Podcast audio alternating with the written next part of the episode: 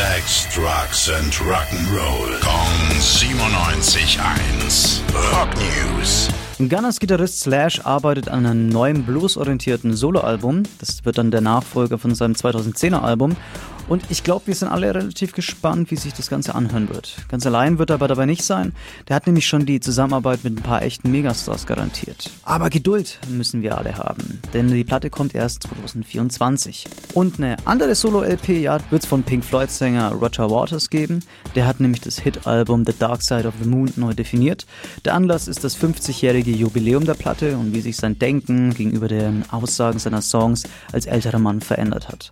Deshalb steht er dieses Mal auch ohne seine Bandkollegen im Studio und macht das Ganze halt allein. Rock News. Sex, Drugs and Rock'n'Roll. Kong 97.1. Frankens Classic Rocksender.